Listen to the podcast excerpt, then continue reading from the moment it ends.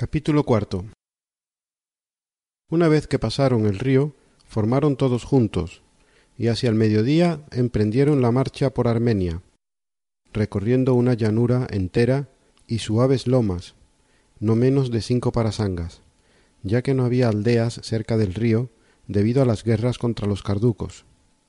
El pueblo al que llegaron era grande, tenía un palacio real para el sátrapa, y en la mayoría de las casas había torres, abundaban las provisiones. Desde allá avanzaron diez parasangas en dos etapas hasta que pasaron por las fuentes del río Tigris. Desde ese lugar en tres etapas recorrieron quince parasangas hasta el río Teleboas. Este era un río hermoso, pero pequeño. A su alrededor había muchas villas. Este lugar se llamaba Armenia Occidental. Su gobernador era Tiribazo que se había convertido además en amigo del rey, y siempre que estaba presente ningún otro ayudaba a montar al rey en su caballo. Este avanzó hacia ellos con unos jinetes y mandando por delante a su intérprete, dijo que quería conversar con los jefes. Los generales decidieron escucharlo y, acercándose para poder oírlo, le preguntaron qué quería. Él contestó que deseaba hacer una tregua a condición de que ni él cometiera injusticias a los griegos, ni ellos quemaran las casas, sino que cogieran cuantos víveres necesitasen. A los generales les pareció bien esta propuesta, y acordaron una tregua en estos términos. Desde ese sitio recorrieron en tres etapas por la llanura quince parasangas, y Tiribazo los seguía de cerca con sus fuerzas, a una distancia de unos diez estadios. Llegaron a un palacio real con numerosas aldeas en derredor, llenas de muchas provisiones. Mientras estaban acampados, cayó de noche una fuerte nevada. En cuanto amaneció, decidieron que los cuerpos del ejército y sus generales se alojaran repartiéndose por los pueblos, pues no veían enemigo alguno, y parecían estar seguros a causa de la gran cantidad de nieve caída.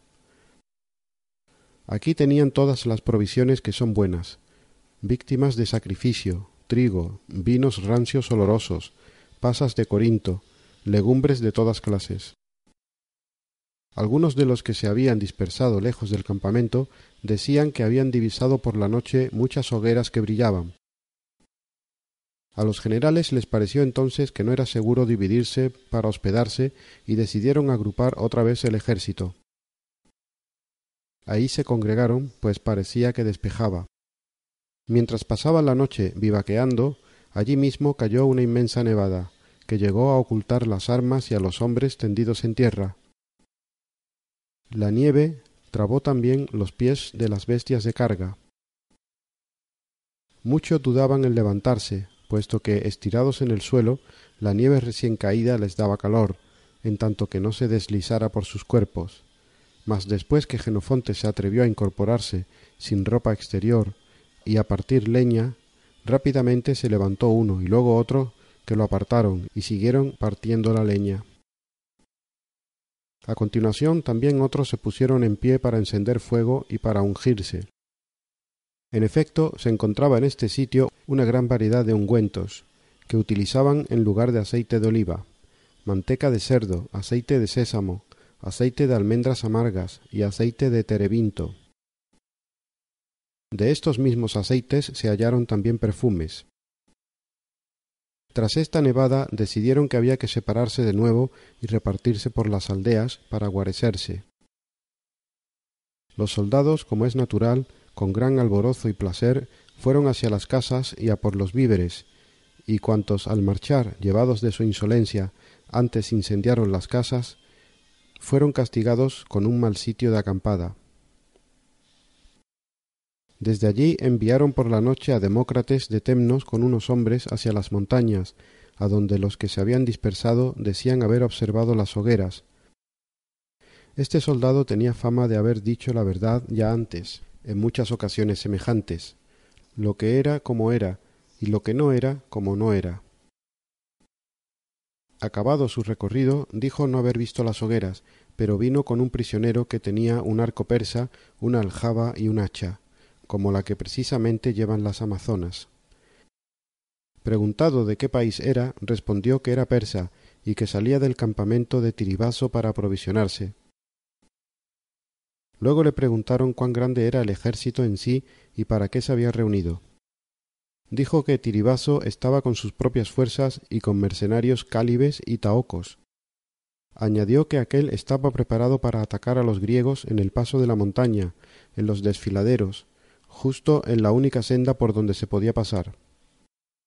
Los generales que oyeron estas noticias decidieron reagrupar el ejército e inmediatamente, tras dejar atrás a unos guardianes y a Soféneto de Estinfalia como general al frente de los que se quedaban, se pusieron en camino llevando como guía al hombre capturado. Cuando subían por las montañas, los peltastas, adelantándose y observando el campamento, no aguardaron a los soplitas, sino que a grito pelado empezaron a correr hacia el mismo. Los bárbaros, al oír el estruendo, no aguantaron en sus puestos y huyeron. Aun así murieron algunos bárbaros y en torno a veinte caballos fueron capturados, así como la tienda de campaña de Tiribaso con lo que había en ella, lechos con patas de plata, copas y hombres que manifestaban ser panaderos y escanciadores de vino. Al enterarse de estos hechos, los generales de los soplitas resolvieron volver por la vía más rápida al campamento, no fuera que sucediera algún ataque contra los que habían dejado atrás. Haciéndolos volver sin demora a toque de retirada, partieron y llegaron al campamento el mismo día.